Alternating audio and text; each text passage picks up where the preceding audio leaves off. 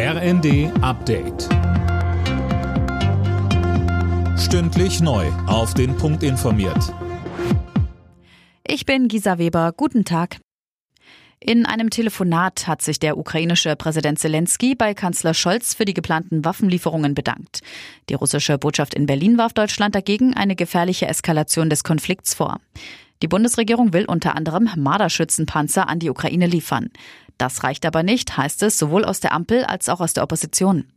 Die FDP-Verteidigungsexpertin Strack-Zimmermann sagte über weitere Waffenlieferungen in der ARD. Und am Ende dieses Plans kann und wird auch der Kampfpanzer stehen, wenn Wladimir Putin seine Truppen nicht zurückzieht. Das prophezei ich Ihnen heute schon.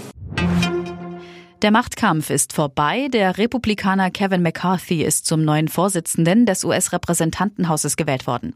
Tomose, das hat ja diesmal wirklich lang gedauert. Ja, richtig. McCarthy konnte sich erst im 15. Wahlgang durchsetzen. Eine historische Hängepartie. Es war die längste Wahl zum sogenannten Speaker of the House seit 160 Jahren. McCarthy hatte dabei verstärkt mit Widerstand aus der eigenen Partei zu kämpfen. Einige rechte Hardliner hielten den Republikaner für zu gemäßigt. Mit dem neuen Vorsitz kann das Repräsentantenhaus jetzt seine Arbeit aufnehmen, Ausschüsse bilden und Gesetze auf den Weg bringen. Der Deutsche Städtetag fordert Finanzhilfen für die Kliniken, und zwar noch bevor die geplante Krankenhausreform kommt. Hauptgeschäftsführer Dedi sagte dem Redaktionsnetzwerk Deutschland, angesichts galoppierender Kosten für Energie und Medizin brauche es schnell eine Zwischenlösung. Dedi befürchtet, dass die Reformen zu spät wirken und es bis dahin viele Krankenhäuser nicht mehr gibt.